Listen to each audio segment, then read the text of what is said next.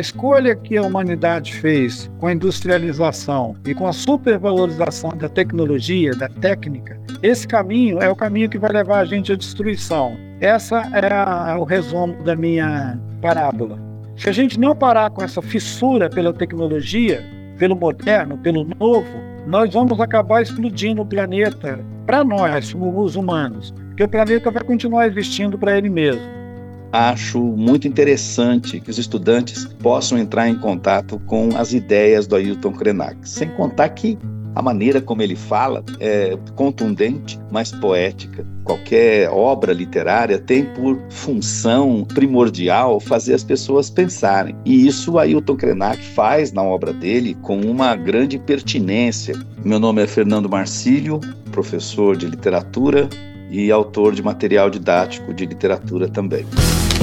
Livro aberto. Obras e autores que fazem história.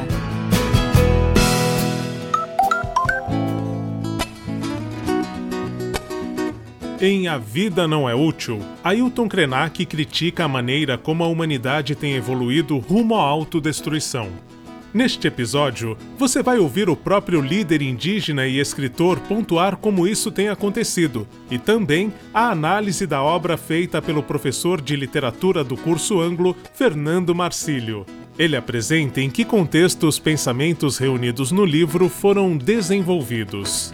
São falas dele em palestras, entrevistas, que ele deu desde 2017, principalmente a partir de 2020. Na verdade, a grande maioria das palestras foram dadas em, em 2020, que é o ano da pandemia. Então, a pandemia, que começou no início de 2020, não é, serve de pano de fundo de reflexão para ele. A vida não é útil, ele radicaliza uma crítica que é o seguinte: a vida não tem que ter utilidade ela não é alguma coisa utilitária. Se você vive, o dom maior da vida é ela mesma, é intrínseco. A vida não tem que produzir coisas para ela ter sentido. Senão nós íamos achar que só as pessoas que acumularam prestígio e riqueza é que viveram. As outras milhares de pessoas, e durante milhares de anos que essa humanidade veio se constituindo, e que ninguém estava criando riqueza material e ninguém estava acumulando prestígio, então eles não viveram. Quem viveu foram só aquelas pessoas que conseguiram agarrar alguma coisa e sair com aquilo como se fosse um troféu na mão.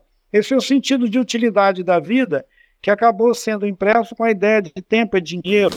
O livro é composto de cinco textos que tratam de temas como consumismo e devastação ambiental. O primeiro deles é Não se come dinheiro em que ele faz uma crítica às elites financeiras, que sempre, segundo o Krenak, ele é sempre muito ácido nas suas críticas. Essas elites se passam por uma parte da humanidade, mas na verdade querem se distanciar da maioria da, da humanidade, tratando essa parcela da humanidade é, é, como descartável, como subhumanidade, na verdade. E essa elite trabalha né, num processo de concentração de riquezas, controlam a política, controlam as decisões é, governamentais, e essas empresas que pertencem a essas elites, que agem por elas, elas atuam no sentido da produção de bens de consumo para ganhar cada vez mais. Qual é a consequência disso, segundo o Krenak? Essa produção desenfreada de bens de consumo acaba acarretando uma exploração também desenfreada de recursos naturais. E aí ele pergunta nesse primeiro texto: quando esses recursos naturais se esgotarem, o que as pessoas comerão?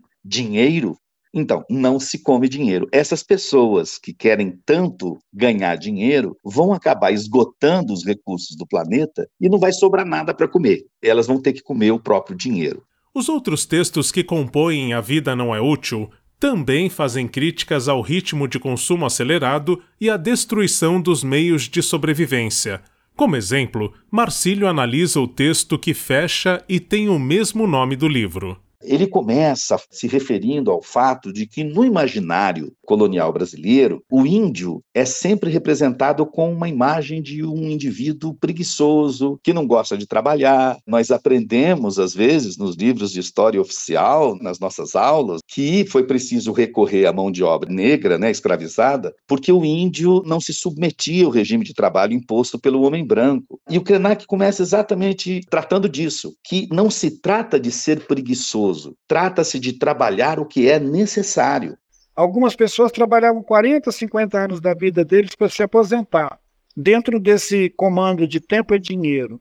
Quando ele se aposentava, ele descobria que ele foi enganado, porque ele trabalhou a vida inteira dele, agora que ele podia viver, descansar, ele não tinha dinheiro, ele não tinha os meios materiais para fazer o seu repouso da batalha. Quer dizer, ele gastou a vida dele e agora ele foi encostado para morrer. Na visão dele, o homem branco não consegue conviver com a ideia de viver à toa no mundo. Essa frase é dele, eu acho isso extraordinário. Não consegue conviver com a ideia de viver à toa no mundo.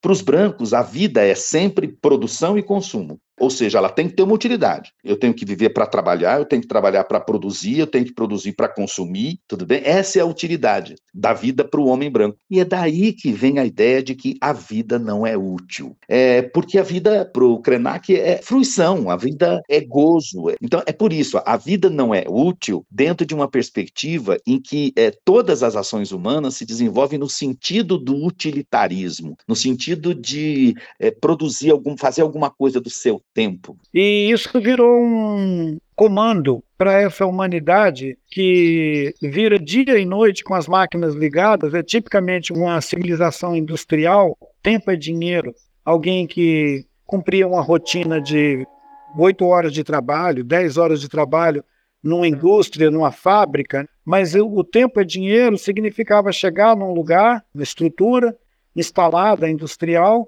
que tinha um relógio mecânico de ponto, onde as pessoas botavam um cartão e batia a hora que ele entrava no trabalho e a hora que ele saía do trabalho. Isso, para o Krenak, é o, é o grande crime que se institui. Então, ele fala: o tempo não é dinheiro, o tempo é a vida, é a gente respirando, é a gente fruindo, é a gente se integrando à natureza. E essa é a mensagem final que ele nos deixa nesses é, cinco textos dele.